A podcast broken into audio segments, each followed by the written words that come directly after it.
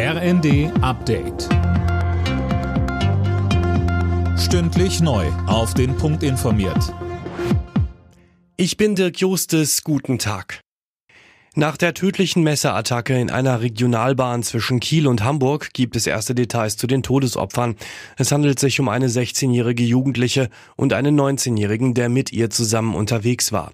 Zum Angreifer sagte uns Polizeisprecherin Astrid Heidorn. Der Täter ist 33 Jahre alt und befand sich vor kurzem in einer Hamburger Justizvollzugsanstalt aufgrund von einem Körperverletzungsdelikt. Und heute am Nachmittag ist geplant, ihm dem Haftrichter vorzuführen. Bis gestern war er noch in einem Krankenhaus in Behandlung. Das ist jetzt aber abgeschlossen. Nach der Kampfpanzerzusage hat sich der ukrainische Präsident Zelensky bei Deutschland und den USA bedankt.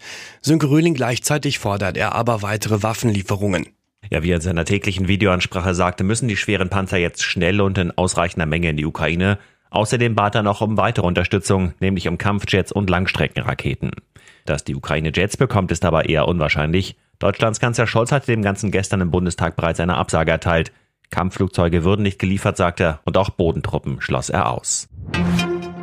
Nach der Festnahme eines BND-Mitarbeiters wegen Spionage für Russland sitzt jetzt auch ein Komplize in Haft. Der Mann soll die Informationen nach Russland gebracht haben. Dem Mittäter wird Landesverrat vorgeworfen.